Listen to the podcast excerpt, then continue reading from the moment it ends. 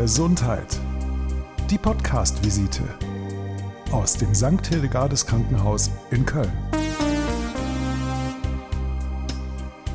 Der Darm, so glauben die meisten, geht höchstens mal aufs Klo. Sonst hängt er wahrscheinlich lässig im Bauch rum oder pupst ab und zu. Besondere Fähigkeiten kennt man von ihm eigentlich keine. Man könnte sagen, wir unterschätzen das ein wenig. Ehrlich gesagt unterschätzen wir es nicht nur, wir schämen uns sogar oft für unser Darmrohr. Das ist aus dem Buch Darm mit Charme von Julia Enders. Sie hat da einen Millionenbestseller geschaffen und hat mit ihrem Buch dem Darm einen neuen Jahr ganz besonderen Charakter gegeben. Und um den Darm bzw. um die Darmspiegelung geht es heute auch und vielleicht schaffen wir es, der Darmspiegelung auch etwas von ihrem abschreckenden Image zu nehmen. Mein Name ist Sabine Lerche, schön, dass Sie dabei sind. Wenn man den Patienten dann zeigt, hinterher, wie schön sauber das ist und wie, sage ich mal, geradezu ästhetisch ein sauberer Darm äh, sich ansieht, dann sind die meisten doch überrascht. Vielleicht haben Sie gerade auch so ein bisschen gezuckt beim Wort Darmspiegelung, aber bleiben Sie gerne dran, Sie sind hier schon richtig, auch wenn bei Ihnen schon das Kopfkino losgeht. Es wird bestimmt nicht so schlimm, denn ich habe hier zwei ganz kompetente Ärzte an meiner Seite, die uns die Darmspiegelung ein bisschen genauer näher bringen, uns die Angst davor nehmen werden, uns ganz genau erzählen, was da passiert, was die Untersuchung ist und dass das alles gar nicht so schlimm ist. Zu meiner Rechten sitzt Dr. Peter Löff, Chefarzt der Gastroenterologie, Diabetologie und der allgemeinen Inneren Medizin. Und zu meiner Linken Dr. Stefan Arendt, Oberarzt der Gastroenterologie, Diabetologie und der allgemeinen Inneren Medizin. Ja, schönen guten Tag. Guten Tag. Sie befassen sich also mit dem Magen-Darm-Trakt und mit Diabetes. Und bevor wir jetzt sozusagen wirklich tief ins Thema einsteigen, Vielleicht sprechen wir erst darüber, wer überhaupt eine Darmspiegelung braucht. Wer eine Darmspiegelung braucht, ist im Prinzip fast jeder, wenn er das entsprechende Alter erreicht hat. Äh, als Vorsorgeuntersuchung wird die Darmspiegelung heute von den Kassen befürwortet und auch finanziert, bezahlt, bei Männern ab dem 50. Lebensjahr und bei Frauen ab dem 55. Lebensjahr. Sinnvoll kann es auch sein, die Darmspiegelung deutlich früher zu machen, wenn in der Familie Darmkrebs oder möglicherweise auch andere Krebsarten aufgetreten sind, dann entsprechend zu dem Alter, wo auch in der Familie der, die Erkrankung aufgetreten ist. Also sinnvoll ist es im Prinzip für irgendwann fast jeden, als weitere Vorsorge gibt es natürlich die äh, Blutuntersuchung im Stuhl mit entsprechenden modernen Tests, die auch ab dem 50. Lebensjahr von den Kassen bezahlt und auch damit ja, propagiert wird letztens. Ähm, aber die Darmspiegelung ist natürlich die bessere Untersuchung. Vielleicht fühlt sich jetzt jemand, der hier gerade zuhört, schon angesprochen, weil, sie, weil er sich denkt, oh ja, ich bin jetzt schon gut über 50. Gibt es irgendwas, was dafür spricht, dass man zur Darmspiegelung geht? Auch wenn man jetzt, wie Sie gesagt haben, eigentlich niemanden im Verwandtschaftskreis hat, der da Probleme hatte. Es gibt eigentlich nichts, was dagegen spricht, sagen wir mal so. Es, ähm, es ist eine absolut sinnvolle Untersuchung. Es gibt ja auch viele Dinge, die angeboten werden in der Medizin, die manchmal auch zweifelhaften Charakter haben. Aber die Darmspiegelung ist letztlich der Goldstandard zur Erkennung, ob jemand Polypen hat und auch die abzutragen, die dann abzutragen sind. Ähm, diese kleinen Gebilde, die da im Darm wachsen, die wir als Polypen bezeichnen, im Laufe einer gewissen Zeit entarten können und daraus Darmkrebs werden kann. Und das ist das, was man in der Darmkrebsvorsorgeuntersuchung finden möchte oder auch ausschließen möchte im besten Fall. Aber diejenigen, die das haben, da kann man diese Gebilde, diese ähm, Polypen wegnehmen und dann wird auch daraus überhaupt gar kein Krebs entstehen. Also das ist eine sehr, sehr, sehr sinnvolle Untersuchung, so dass man auch wenn, wenn man mich fragt, würde ich eher eine, eine Vorsorgekoloskopie anbieten oder eher den Stuhltest, macht es aus meiner Sicht mehr Sinn, die Vorsorgekoloskopie zu machen, weil es gibt manche Polypen, die wachsen und bluten nicht, weil dieser Test, den wir da anbieten oder der angeboten wird, wo man Blut im Stuhl untersucht, dafür muss auch tatsächlich dieser Polyp, diese, ähm, diese Neubildung auch bluten. Und wenn er nicht blutet und einfach nur wächst, dann ähm, erkennt man es nicht. Was ist eine Koloskopie? Koloskopie ist eben der Fachbegriff für die Darmspiegelung, wobei wir immer sagen Darmspiegelung, auch in, in der Einleitung. Es handelt sich ja eigentlich nur um eine Spiegelung des Dickdarms, also der letzten 80 bis 90 Zentimeter unseres Darmrohres. Äh, der Dünndarm weist ganz, ganz, ganz selten nur eine, eine Krebsentartung auf, sodass sie, also die Vorsorge sich auch auf den Dickdarm beschränken kann, was uns die Sache etwas einfacher macht, weil es einfach näher an draußen liegt, der Dickdarm. Wie kommt man denn zu so einer Darmspiegelung? Meldet man sich an? Geht man zuerst zum Hausarzt? An welche Stelle wendet man sich? Also in der Regel ist es so, dass es über den Hausarzt läuft. Hausarzt, Hausärztin, ich gebe das mal so pauschal, über den Hausarzt läuft. Ähm, und es sind verschiedene Möglichkeiten, es durchführen zu lassen. Es wird von den Praxen angeboten, der niedergelassenen Magen-Darm-Spezialisten, der Gastroenterologen, aber auch jedes Krankenhaus, was eine entsprechende Ausstattung aufweist und auch sowohl materiell und äh, personell auch, ist dazu berechtigt, solche Darmspiegelungen durchführen zu können. Ich habe es ja am Anfang schon gesagt, man spricht da nicht so gern drüber. Also man spricht generell nicht gern über Stuhlgang, über Darmprobleme, auch nicht gern über Blähungen. Und wenn man dann zur Darmspiegelung geht, hat man vielleicht auch schon im Kopf, ja, vielleicht ist Darmkrebs im Anmarsch oder vielleicht habe ich Polypen. Aber warum würden Sie sagen, muss man sich eigentlich überhaupt nicht schämen? Oder Sie haben es gesagt, Herr Löff, das ist eigentlich sogar eine sehr gute Untersuchung, die Sie empfehlen. Ja, und man muss sich auch nicht schämen. Vielleicht denkt man, Mensch, das sieht alles unrein aus oder sieht nicht schön aus. Ähm, aber wenn man mal einen abgeführten Darm sieht, der sieht blitzblank und sauber aus, wie die Haut von außen, nur halt von innen gesehen. Und da ist überhaupt nichts Ekliges dran. Und es ist eine, für uns auch als Gastroenterologen, also als Magen-Darm-Spezialisten, eine absolute Routineuntersuchung. Wir sehen das jeden Tag, wir sehen verschiedenste Varianten, die da sind. Ähm, und das geübte Auge erkennt dann auch, ähm, sind es Polypen, sind es eher nur Wucherungen der Haut? Ähm, man kann verschiedenste Erkrankungen voneinander unterscheiden. Das sieht das geübte Auge relativ schnell. Und ähm, man ist ja auch, man kriecht nicht in den Darm hinein, sondern es ist ein, ein, ein flexibler Schlauch, der dort mit einem mit einer Videokamera ausgestattet ist, sodass man das sehr schön sehen kann. Und es eigentlich ein abgeführter Darm ist überhaupt nichts Ekliges. Wir wollen gleich noch genauer darüber sprechen, was bei dieser Darmuntersuchung dann gemacht wird, also über den Schlauch und über die Kamera. Aber zuerst möchte ich Sie zu einem kleinen Wortspiel einladen.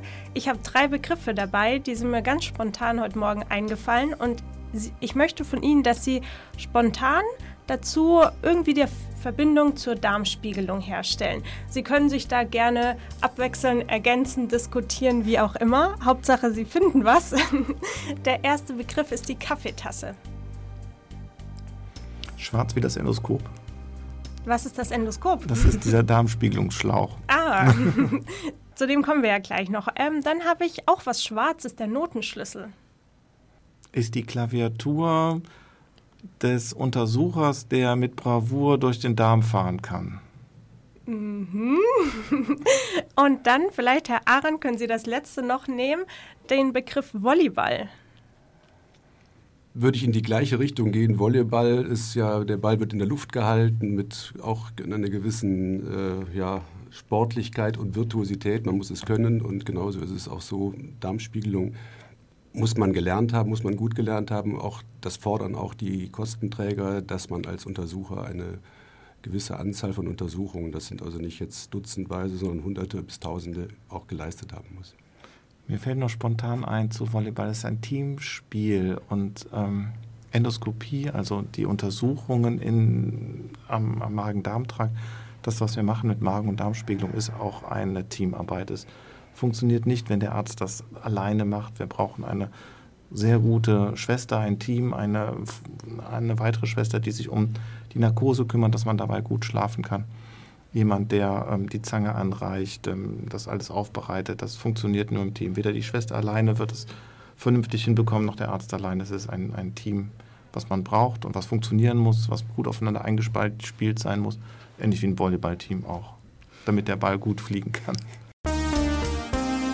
Wir sind da gleich die ersten Fragen zur Untersuchung selbst gekommen. Sie haben gesagt, man braucht ein Team. Wie viele Leute außer dem Patienten oder der Patientin sind denn bei so einer Darmspiegelung dabei? Also Außer dem Arzt, den wir ja schon gesetzt haben sozusagen, benötigen wir in der Regel zwei Assistenzpersonen. Eine Assistenz, die sich ausschließlich darum kümmert, dass der Patient gut schläft. Wir bieten allen Patienten eine sogenannte Sedierung an, das heißt keine Narkose im eigentlichen Sinn, weil die Atmung nicht von einer Maschine übernommen wird, sondern der Patient selber atmet. Ich sage immer, das ist wie so Dornröschenschlaf. Also sonst ist alles so wie im Schlaf. Der Patient schläft also, empfindet keine Schmerzen, wenn sie denn während der Untersuchung einmal auftreten sollten. Und damit das gut funktioniert, brauchen wir jemanden, der sich nur darum kümmert, der die entsprechenden Medikamente verabreicht und kontrolliert, dass es dem Patienten gut geht. Der Patient wird ja überwacht, mit Puls, Blutdruck, Sauerstoff im Blut wird überwacht, bei Bedarf auch das EKG. Und eine Person, die sich ausschließlich um diese Sedierung, um das Schlafenlegen des Patienten und die Überwachung kümmert. Und die zweite Person, Assistenzperson, die wir benötigen, ist eben das, was wir für die, ähm, ja, ich, technischen, technische Assistenz benötigen. Wenn wir eben in der Spiegelung sind, es ist ja nicht nur so, dass wir schauen, sondern wir tun ja auch etwas. Wenn wir was sehen, was wir nicht einordnen können, wird eine Probe davon genommen. Das sind so stecknadelkopfgroße Pröbchen, die man aus der Schleimhaut mit einem kleinen Greifer herauszupft und dann zum Pathologen schickt, denn der Pathologe weiß im Zweifelsfall mehr als wir, der legt das unter das Mikroskop und sagt uns dann, was es ist. Oder wenn eben solche drüsigen Wucherungen, sprich die Polypen, entfernt werden, auch dann zum Pathologen geschickt werden, benötigen wir eben auch Assistenz, weil wir diese Handgriffe nicht alleine machen können. Also in der Regel zwei Personen plus Arzt. Und der Patient, der ist jeweils immer im Dornröschenschlaf oder gibt es auch Darmspiegelungen, wo der Patient wach ist? Es gibt auch Darmspiegelung, wo der Patient wach ist. Also wenn er wird aufgeklärt, dass er das ähm, bekommen kann, aber nicht muss. Es gibt so schätzungsweise von meinen Patienten, die ich untersucht habe, sind 10 Prozent, die ähm, nicht in den Schlaf wollen. Man muss natürlich auch wissen, dass jemand, der eine Narkose bekommt, danach nicht aktiv am Straßenverkehr teilnehmen darf. Das heißt, er muss von hier abgeholt werden und ähm, muss dann schauen, dass jemand ihn begleitet oder darf nicht ähm, selber aufs Fahrrad oder mit dem Auto halt fahren. Und dann gibt es Patienten, die sagen, ich kann aber, finde keinen anderen und ich mache das auch mit. Wichtig ist, dass man das mit dem Patienten bespricht. Das ist, es gibt so ein paar Kurven im Darm, die man umschiffen muss und gerade diese Kurven, wenn man sie denn umschifft, das zieht und zwickt. Und ähm, das kann man mit einem aktiven Patienten auch, das kann man mit ihm besprechen, das kann er wegatmen zum Teil und die Luft tief einatmen, dass man da drumherum kommt. Das ist also durchaus auch für den machbar. Es ist oft angenehmer, wenn der Patient schläft für den Patienten und manchmal auch für den Untersucher, weil man dann wesentlich leichter drumherum kommen kann. Aber es ist durchaus auch machbar ohne Narkose. Das geht gut. Insbesondere für Patienten, die etwas adipöser sind, also etwas beleibter sind, dass der Darm mehr geschient. Und ich empfehle jungen, meistens schlanken Frauen eher nicht, das ohne Narkose zu machen, weil es einfach da wesentlich schmerzhafter für die ist. Und es ist letztendlich auch in der Regel die bessere und gründlichere Untersuchung, wenn der Patient schläft, weil wir eben nicht eingeschränkt sind durch jetzt doch eine gewisse Rücksichtnahme auf Schmerzen, auf Atmung, auf verstärkte Atmung möglicherweise, sondern der Darm ist ruhiger, wir haben eine bessere Sicht, wir können besser untersuchen in der Regel mit einer Sedierung, mit dem Schlafen. Sie haben gesagt, Sie untersuchen einen leeren Darm und dann sieht der Darm auch sehr schön aus. Das bedeutet ja, der ähm, Patient oder die Patientin muss davor den Darm irgendwie leer bekommen. Wie läuft denn das ab? Das läuft heutzutage deutlich komfortabler ab als noch vor etlichen Jahren, allerdings nicht ganz ohne, ähm, nicht ganz ohne Leid, sag ich mal, weil das, das, das, äh, die Trinklösungen, die wir den Patienten mitgeben, die er sich dann zu Hause anrührt, schmeckt eben nicht so wie ein Cocktail. Äh, das kann man leider noch nicht machen. Ich hatte mal einen Barkeeper als Patienten, der hat gesagt, er mixt uns das schön, aber dabei ist es auch geblieben. Er hat es nicht ganz geschafft, es zu machen. Also der Patient muss in der Regel am Vortag der Untersuchung eine Trinklösung sich zubereiten. Das ist ein Pulver, was mit einem halben Liter Wasser aufgerührt wird, aufgelöst wird. Früher waren es zwei Liter gewesen, also von daher schon eine deutliche Reduktion und eine Verbesserung des Komforts. Und dazu wird dann noch klare Flüssigkeit getrunken, also in der Regel Wasser. Das Ganze findet in der Regel am späten Nachmittag des Vortages der Untersuchung statt. Mit dieser Prozedur, da ist natürlich ein Abführmittel drin, was entsprechend nicht so gut schmeckt. Äh, mit dieser Prozedur wird der Darm geleert und am nächsten Tag, am Morgen des Untersuchungstages in der Regel mit einer zweiten Dosis, einer ähnlichen Dosis, schmeckt leider auch nicht so gut, bisschen anders, aber auch nicht gut, wird der Darm dann gesäubert, denn wir brauchen ja beides. Wir brauchen einen leeren Darm und wir brauchen natürlich auch die Darmwand, die Darmschleimhaut, die wir beurteilen müssen in der Feinbeurteilung bis auf millimetergroße Strukturen, muss eben auch sehr sauber sein. Und wenn das erfüllt ist, dann kann der Patient zur Untersuchung kommen. Mm, ich würde sagen, es nimmt einem schon sehr die Angst, wenn man weiß, man hat zwar das davor, das ekelhafte Getränk, aber man kann während das, währenddessen einen Dornröschenschlaf schlafen. Was ist denn danach? Wie geht es dem Patienten oder der Patientin danach? Ähm, durch die modernen Narkosemittel, die wir einsetzen, ähm, ist der Patient nach der Untersuchung relativ rasch wieder wach und ähm, versteht häufig nicht, warum er zum Beispiel nicht Auto fahren darf. Ihm geht es sehr schnell, sehr gut und nimmt aktiv am, ähm, am Leben direkt wieder teil, kann essen und trinken, was er möchte. Es hängt natürlich so ein bisschen davon ab, was war in der Untersuchung. Musste man große Polypen abtragen? Ist eine große Wundfläche, weshalb man den Patienten noch zur Vorsicht raten muss, bis hin auch, dass er ähm, vielleicht einen Tag nur flüssige Kost nehmen darf, je nachdem, wie groß das ist, was man weggenommen hat. Aber wenn es eine reine Vorsorge war und man hat nichts gefunden, dann geht das Leben direkt nach der Darmspiegelung ganz normal weiter. Zweiter Aspekt noch, der Darm muss ja, damit er begutachtet werden kann von uns, er ist ja leer und sauber, entsprechend aufgepustet werden, damit man auch überhaupt was sehen kann, also wie ein Fahrradschlauch sozusagen, nicht ganz so feste.